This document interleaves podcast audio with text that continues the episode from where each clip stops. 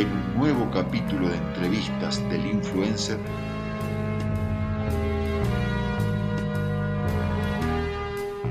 a solas con Patricia Arnoldi.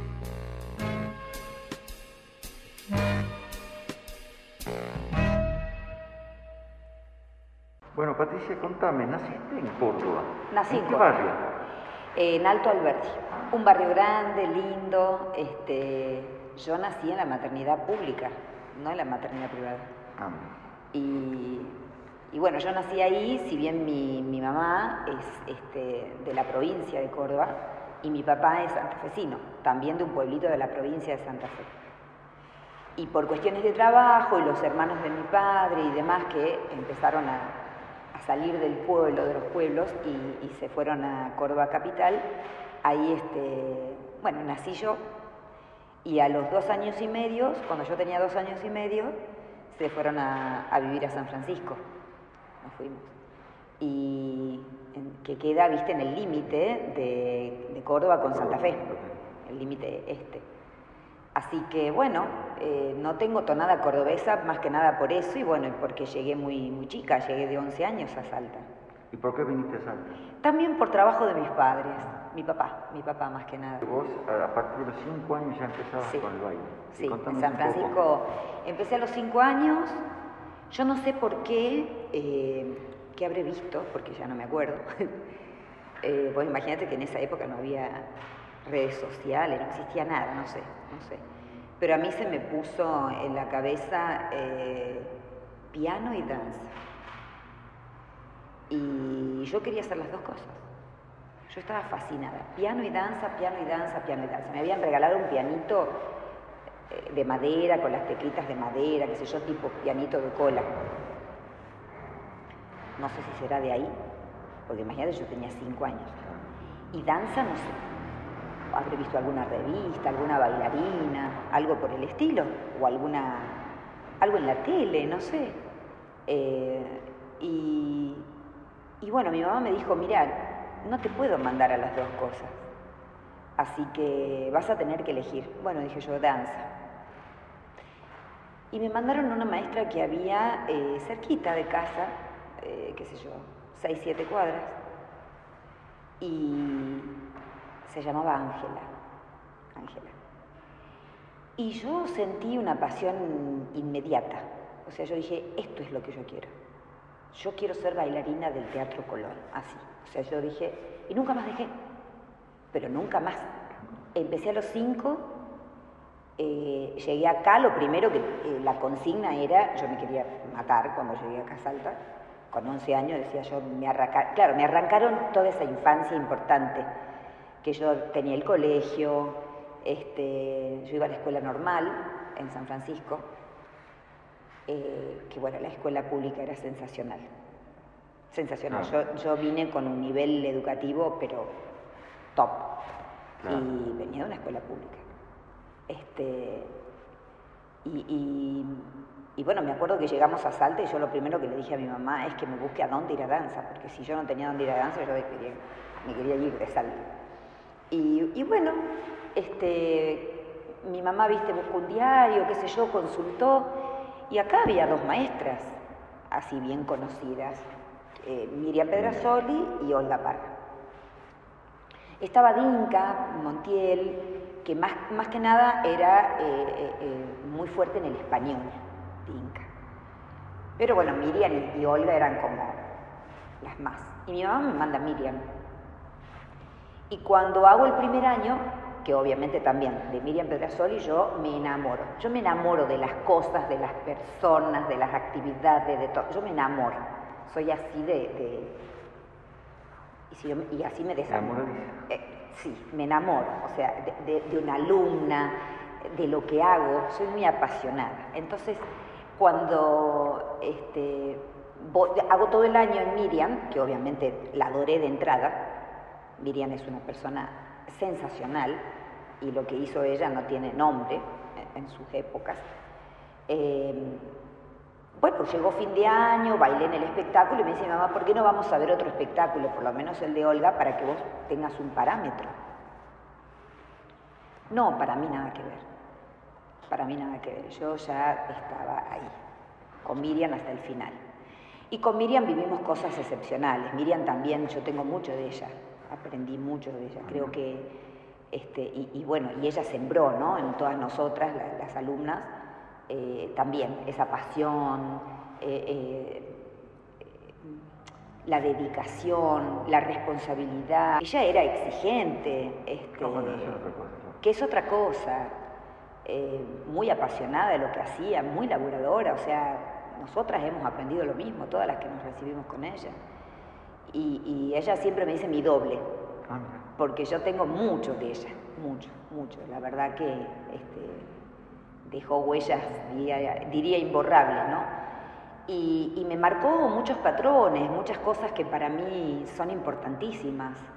Además, ella es porteña es una mujer que venía con una, también un aprendizaje de todo esto y una manera de ser y una cosa que acá en el norte iba más en carreta, lógicamente. Y, bueno, y al ponerle toda esa impronta es como que, bueno, uno fue mamando todo eso. Entonces una mujer que hacía cursos, viajaba, traía maestros, permanentemente. Yo tenía 14 y bailamos con primeras figuras del Colón. Hicimos lago completo acá, lago de los cisnes, eh, una función en el Victoria, era el Victoria. Yo tenía 14 años. Era solista, imagínate. Es decir, para lo que era en ese momento, era muchísimo, ¿me entendés? O sea, hoy es importante hacer eso. Imagínate lo que, lo que era. Nos llevaba de viajes de estudio a Buenos Aires, traía maestros, era permanentemente la manera de estar conectados y estar así, nos tenía sonando. ¿Y hoy haces lo mismo con tus alumnos? Lo mismo. Lo mismo y todo lo que te va llevando eh, eh, eh, el hoy, ¿no? Adaptado al hoy, a la actualidad. Pero lo mismo. Te decía, el año pasado cumplí los 40 años, yo me recibí a los 16 y a los 17 comencé con mi academia, supervisada por mi maestra. O sea que también la parte docente fue muy, muy fuerte. Y y bueno, eh, eh, el año pasado hice función de Quijote con mis alumnas completa en abril. Eh, en junio estaba en Nueva York tomando cursos becada en una escuela importante que viene a hacer las audiciones acá al estudio. En agosto estábamos montando Lago. en octubre lo traje a Julio Boca. Hicimos Julio Boca justo en el momento que se había incendiado el teatro. Así que pasamos a correr todo el centro cultural. Este, quedó fascinado con el centro cultural, quedó fascinado con Salta, le maravilló, una persona excepcional también, tuve la posibilidad no solo de conocerlo como el talento que es y lo que nos dejó y lo popular que hizo la danza, bueno, él dejó algo, un legado que es un antes y un después, ¿no es cierto? Pero la persona, la persona, este, qué sé yo, en abril de este año, la primera persona que me dijo, Patricia, ¿querés que le dé una charla a las chicas sin ningún tipo de compromiso ni nada, de nada, solamente para estar, para... Eh, no, de 10, de 10, de 10. Eh, a fin de año hicimos lago completo. O sea, lago completo con una academia de danza, no con el ballet de la provincia. Este fue un año así, top. Y contame, a los 17 años montás tu estudio, tu taller. A los 17, eh, yo me recibo a los 16. En esas épocas no sé por qué uno se recibe antes, pero bueno, me recibí porque generalmente uno se recibe junto con la secundaria. Y, a los 16 me recibo y a los 17, que yo estaba en quinto año del Colegio del Huerto, eh, Miriam, que había abierto acá en esta zona una sucursal de su estudio, tenía millones de alumnas ella, me dice, yo no voy a poder atender este, la, sucursal de Tres Cerritos, así que abrila, eh, abrila en tu casa. Entonces yo acondicioné el garage de mi casa y empecé a dar clase. No paré más. No paré más. Claro, pero una cosa es emprender algo tan joven. Sí, muy joven era. 17 años tenía. O sea, por eso te digo que teníamos una beta de, de que la danza abarcaba todo, no solamente el bailar que, me apasionaba y bailé un montón de tiempo, sino también la parte docente, formar gente, criaturas. O sea, eh, eh, como que evidentemente yo debo haber tenido, porque a mí me gusta hasta el día de hoy. Me gusta enseñar, me encanta. ¿Entendés? Entonces quiere decir que, bueno, que uno tenía la, yo tenía la, eh, la parte docente, viste, incorporada, eh, no solamente la de bailarina, a lo mejor otras no, pero en mi caso sí, para estar 40 años dando clase es por algo y seguir. Leíste que hiciste posgrado, si vale el término, en Rusia, en Francia, en Brasil. Contame un poco eso. Mira, eh, los primeros cursos que yo hago son en Buenos Aires, en el Colón, en distintos estudios particulares que estaban top en, cuando yo tendría, qué sé yo, antes de los 20 y después de los 20 años. Y a los 24 años este, nos surge una posibilidad, eh, nos llega, me llega a mí, no sé por qué, si llegó al, al polivalente de arte o algo por el estilo, una, eh, un curso muy importante que se hacía en Rusia, que en ese momento era la URSS, la Unión Soviética. Y lo organizaba SARCU, que era la Sociedad Argentina de Relaciones Culturales con la Unión Soviética.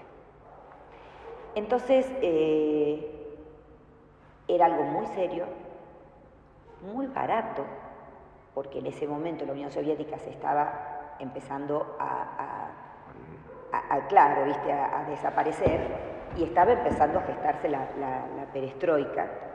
Entonces ellos tenían mucha necesidad de mostrar lo que hacían y lo que eran, ¿entendés? Entonces la parte cultural es top para ellos. Eh, el ballet, los rusos, es como que decir, wow. Bueno, entonces este, vamos un grupo de cuatro maestras de acá, me decido ir y 24 años. 24 años. Me acuerdo que saqué préstamos en un banco, no sé, todo lo que necesitaba. Eh, no, no, yo era muy emprendedora. Así, lo que vos decís, así como a los 17 pongo una academia, qué sé yo, imagínate, a los 24 dije yo me voy a Rusia, imagínate. Entonces, bueno, éramos un grupo de cuatro colegas, yo era la más chica. Y, sí, partimos y estuvimos en en Moscú, en Leningrado en ese momento, ahora San Petersburgo, nuevamente, y en Minsk, en la Bielorrusia. Ahí estuvimos un mes fácil o un poco más. En enero del 87, o sea que imagínate 38 grados bajo cero, así, temperaturas este, totalmente atípicas. Eh, ¿Cómo te puedo decir? Bueno, eh, eh, yo creo que algo nunca, nunca visto para mí, porque no, no, no lo puedo comparar con nada a eso. E, ese viaje fue también, me marcó de por vida. Y, ahí comenzaron una serie de viajes. Nosotros de ahí nos fuimos a Europa y también estuvimos en la Ópera de París, eh, visitando París, estuvimos en contacto con la escuela de la Ópera de París, la escuela es importantísima porque los, alumnos son excepcionales. Para mí, lo mejor de lo mejor es la ópera, ¿no? Em, es más, la cuna del ballet está en Francia, nace ahí, en la corte. Y, bueno, y ahí comienzan una secuencia de viajes muy interesante. Al año siguiente me, me aparece lo que es el famoso Cubalet que se sigue haciendo hasta el día de hoy. Los cubalets se hacen en Cuba, obviamente, y los organiza este, Prodanza, que es un grupo de gente muy importante que en ese momento estaba liderado por Alicia Alonso, que murió el año pasado casualmente, la prima dona Valerina, y, la hija Alicia eh, Laura Alonso. Y bueno, tuve oportunidad de hacer un curso también, como de más de un mes, casi un mes y medio. Eh, bailé con el Ballet Nacional de Cuba, eh, bueno, fue algo sensacional. Mientras tanto yo seguía con mi academia acá, mientras tanto empieza a, aparecer el jazz en mí.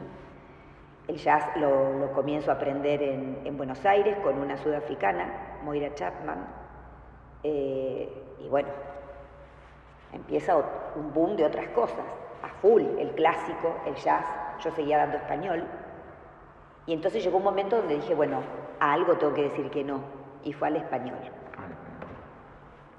El jazz toda la vida y el clásico ni hablar, obviamente. hip hop, jazz. Sí, sí. Este, contame cómo vas abriendo, cómo vas abriendo ese abanico. Bueno, eh, eh, digamos, cuando yo empiezo a, a- a perfeccionar, mi, mi lema era perfeccionarme, perfeccionarme permanentemente con un maestro, con el otro. Entonces el viajar, los cubalets se empezaron a hacer en distintos lugares del mundo, entonces yo me especialicé mucho también haciendo cubalet en, en Río de Janeiro.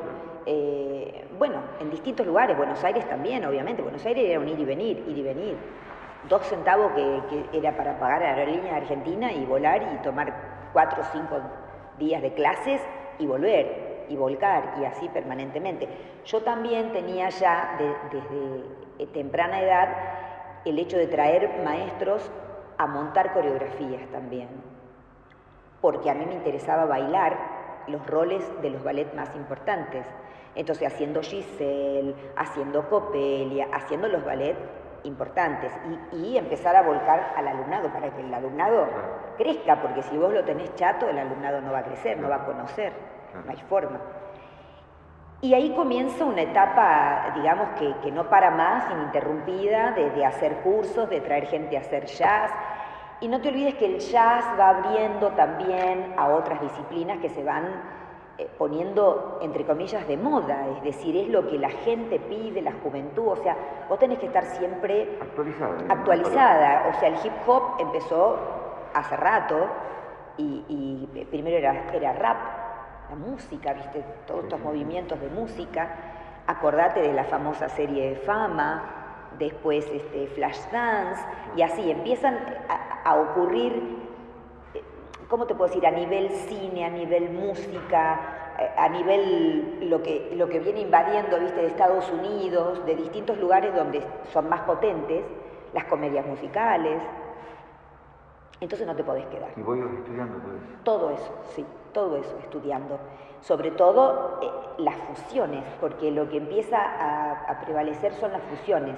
Ya el jazz puro no, es un jazz, jazz contemporáneo, eh, un jazz eh, llevado con, con una pizca de hip hop, un jazz con una pizca de latino, un jazz con, ¿me entendés? Y así empiezo a tomar muchos cursos, qué sé yo, en Buenos Aires con Manuel Vallejos, con Gustavo Sajak, que lo traje acá, que trabaja con la Universidad de Pittsburgh. Bueno, así empezó, empiezo porque la única manera de estar en Salta y crecer en Salta y darle a la gente es ir para allá, pero también traer para acá. ¿Y en algún momento sentiste que todos estos ritmos, este, que se iba a perder un poco el ballet o no? No, No. no, yo siempre fui muy... eh, lo comparé con la música. Yo dije, ¿se puede perder un Beethoven? No. ¿Se puede perder un Mozart? Chopin. No. ¿Se puede perder un Chopin? No. Entonces no se puede perder el clásico. Y evidentemente vos tenés el mundo entero bailando clásico. Y compañías donde el bailarín, aparte el clásico es como leer y escribir. Es decir, vos podés entrar a una, bai- a una compañía de ballet contemporáneo, pero te van a tomar una audición de una clase de clásico con una variación clásica y demás. Y capaz que no vas a bailar clásico. Por ejemplo, el Teatro San Martín de Buenos Aires, sin irte más lejos, ni hablar en el mundo. Claro. Es decir, la formación clásica es importantísima. Es la columna vertebral del. Es la columna vertebral. Sí. ¿Y consideras que, está, que, el, que, el arte, que el bailarín está menospreciado dentro del arte no? Lo que pasa que, a ver, el arte en sí no, O la danza, si querés, ¿no? Ahí te iba a decir, de todas las artes, yo creo que la danza es la más injusta de por sí, ya por carácter intrínseco, es decir, vos, tu instrumento de trabajo es tu propio cuerpo.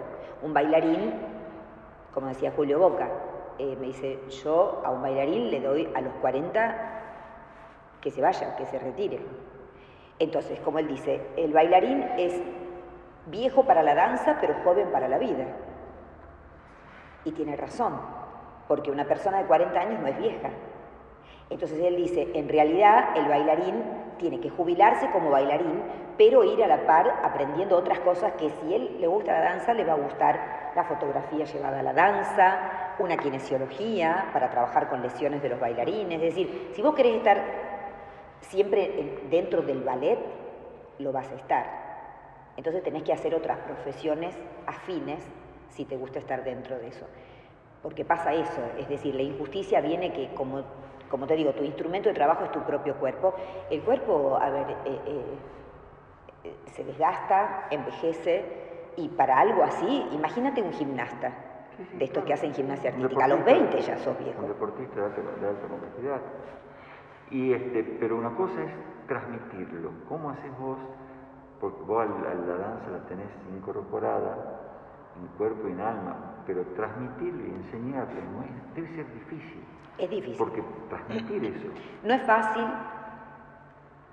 No todo el mundo tiene la pedagogía, la forma de llegar al alumno y enamorarlo, como te digo. Como lo hizo mi maestra conmigo, me enamoró. Me enamoré no solo de la danza, sino del maestro de danza, el maestro en general. Valorar el, el maestro. Creo que hay grandes bailarines que no van a ser nunca grandes maestros. Y hay grandes maestros que fueron pésimos bailarines.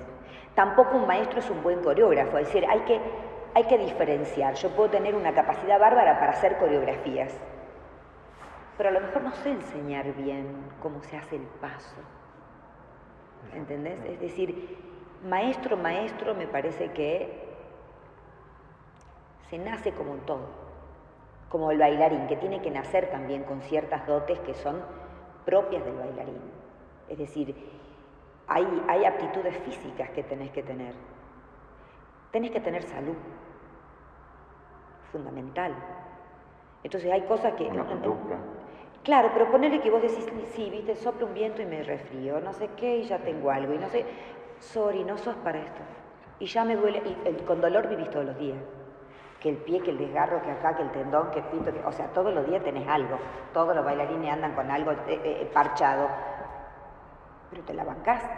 Ahora, si vos sos, viste, mantequita, no podés dedicarte a esto. Es imposible. Porque no, te da la salud.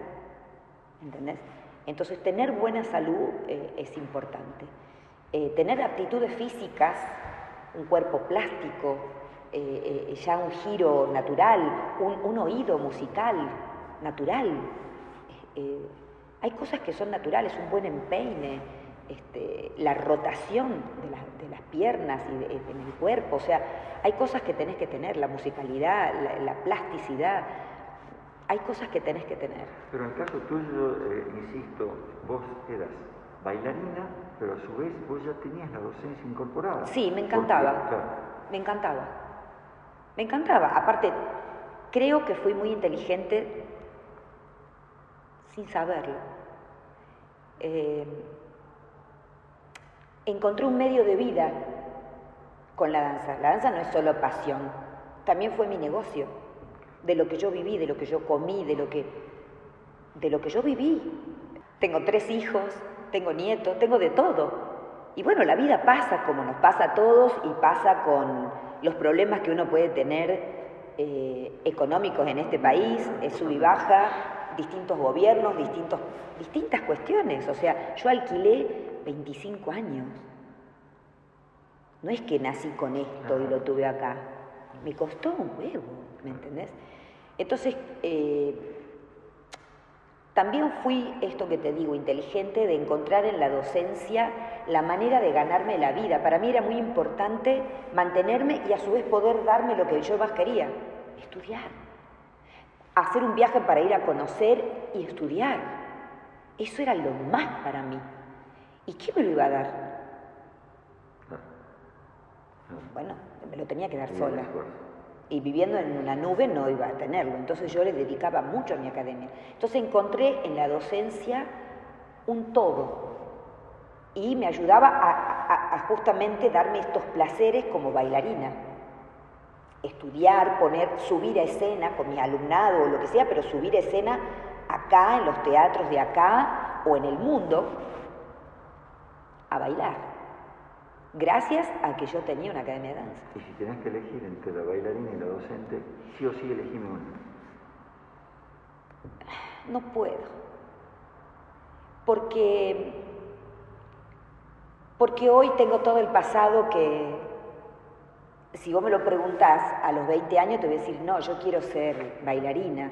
Pero si me lo preguntás ahora, donde el saldo ha sido más que positivo, donde fui bailarina todo lo que pude, porque, a ver, ¿qué me pasó a mí? A los 14 cuando bailo con estas figuras del Colón que trae Miriam y hacemos lago completo, el maestro que vino y, y bailarín del Teatro Colón, le dice a mi papá y a mi mamá, los llama y le dice, ella tiene que ir al Colón.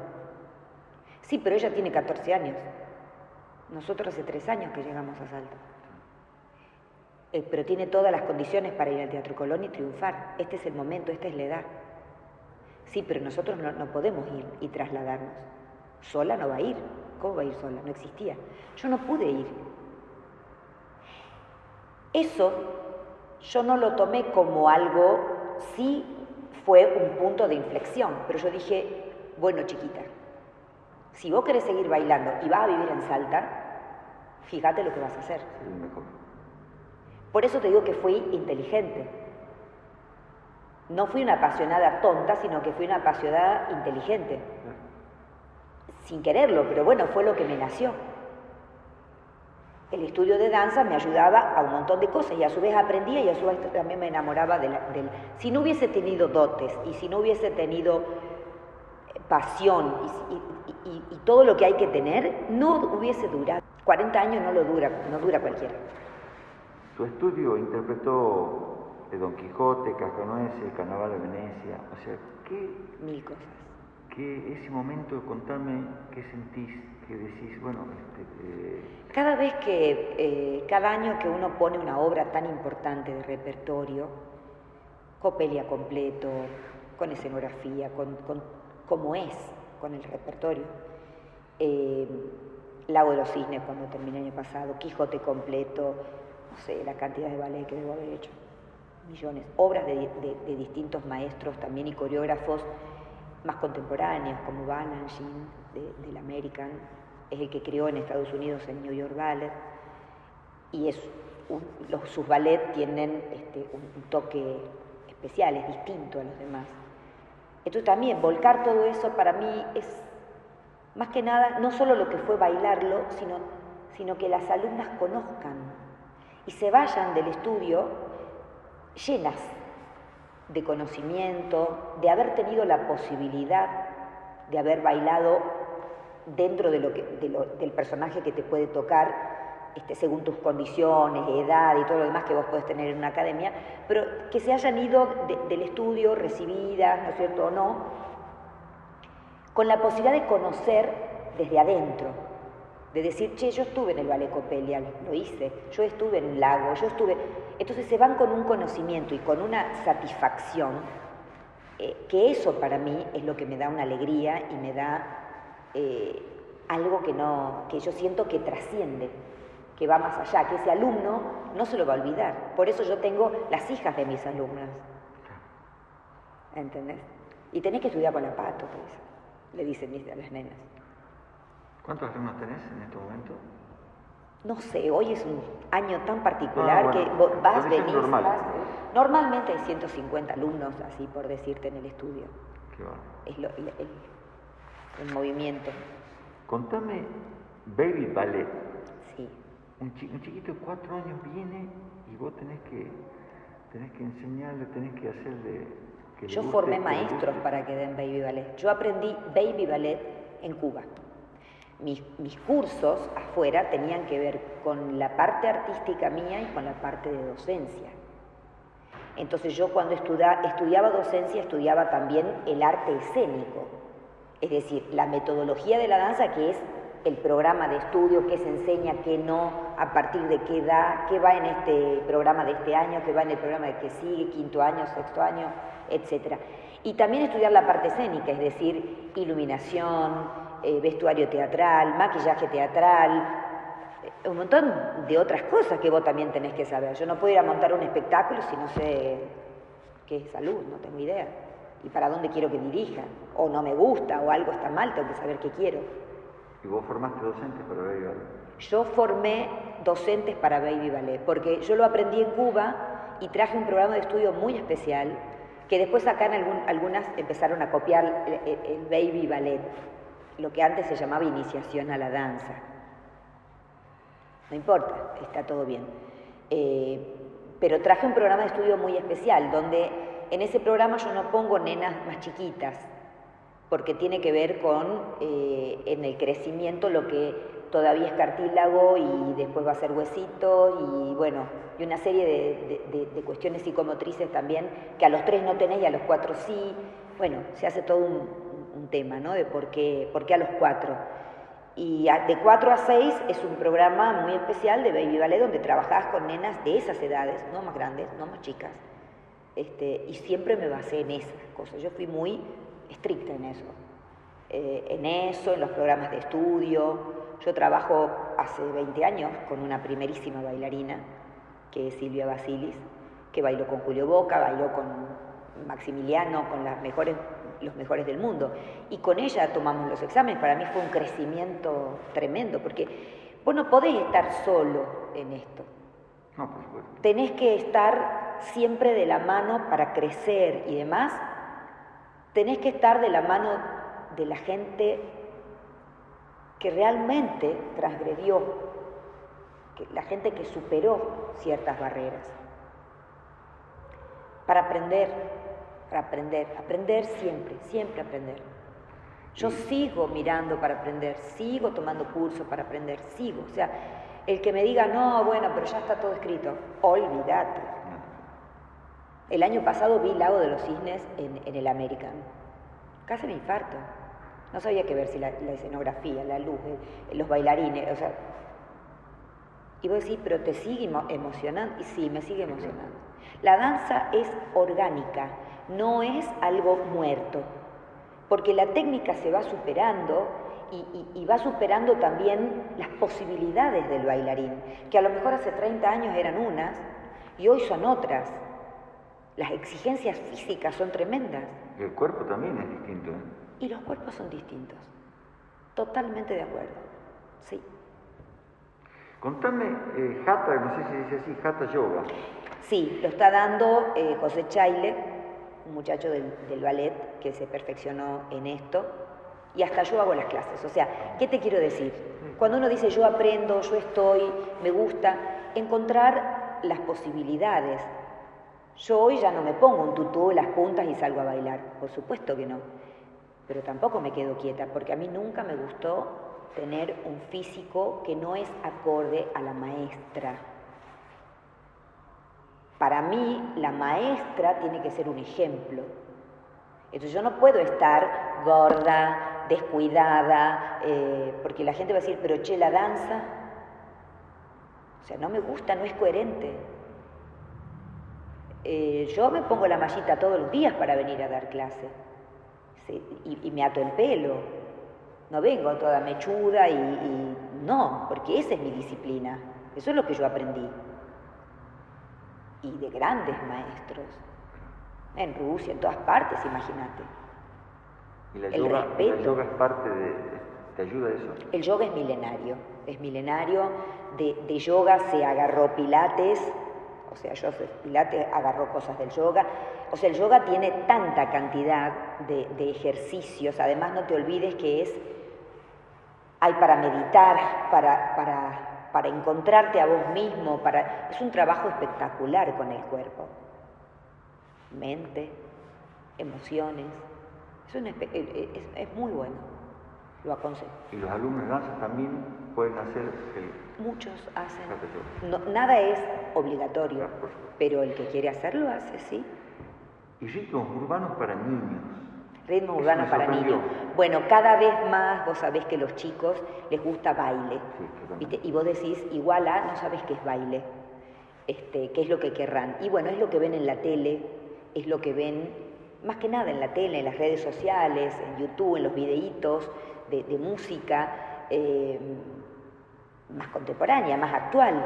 Y bueno, yo creo que el ritmos urbanos es eso, tiene que ver con con esto que fue naciendo, como te digo, de un rap, de un hip hop que se fue después. Vos de hip hop tenés 200 ramas, que pero una barbaridad. Pero me refiero incorporarlo en tu estudio. O sea, sí. es para estar actual, para ofrecerle al alumnado la mayor cantidad de, de posibilidades en cuanto a la danza. No todo el mundo es para el clásico, también tiene que ver con eso. El clásico es muy exigente. Cuando hay que ponerse las puntas y vos no tenés el pie adecuado, epa, la preparación hasta que llegás a las famosas puntas. Eh, por eso digo, el, clásico no es para cualquiera, no es para todo el alumno. Entonces, hay gente que dice, yo quiero bailar. Bueno, eh, hay otras cosas para bailar. Entonces, ritmos urbanos tiene que ver con eso. ¿Cuándo incorporas tango? ¿Lo pensaste? Sí, lo hice, lo hice muchos ah, años al tango. Ah, Hubo muchas cosas acá en el estudio, muchas cosas. Hay veces que hay años que, no hay, o funciona como talleres, o lo hicimos para los espectáculos. Depende, depende de, también de lo que pide el público, qué sé yo. Eh, es lo que la gente quiere también. Y hay cosas en donde yo soy muy personal y hay cosas que nunca va a haber acá adentro. No sé qué en este momento, pero te puedo decir, no es para mí. Trato de ser fiel a lo mío y que lo que haya funcione de la mejor manera. Eso es.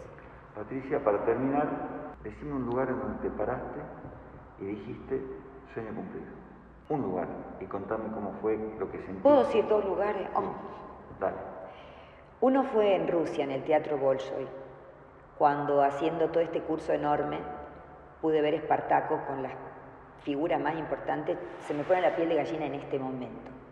Estuvimos una hora aplaudiendo pero de reloj, sí. Y la otra, creo que fue el año pasado, cuando, cuando cumplí los 40 años y dije, wow, y me doy vuelta así, eh, subo al escenario, ya había terminado el espectáculo y subo y me doy vuelta y tenía un ramillete de chicas que se habían recibido conmigo, que se habían puesto un jean y una remera blanca y me habían hecho un baile sensacional. Y, y dije, es lo mejor que me puede haber pasado en la vida, porque acá está el fruto de lo que yo sembré. ¿Qué, mejor podés ver que en los propios alumnos? Vos imaginate una nena que entra acá y la ves que no sabe hacer nada, pero te mira con esa carita de esa inocencia, no, no tiene precio, que quiere bailar. Yo creo que fueron dos momentos eh, sublimes, porque uno fue que puede ser la ópera o no sé, pero vi en ese momento Espartaco y era una cosa majestuosa, increíble. Y el año pasado... Qué bueno. Bueno, muchísimas gracias. Qué placer.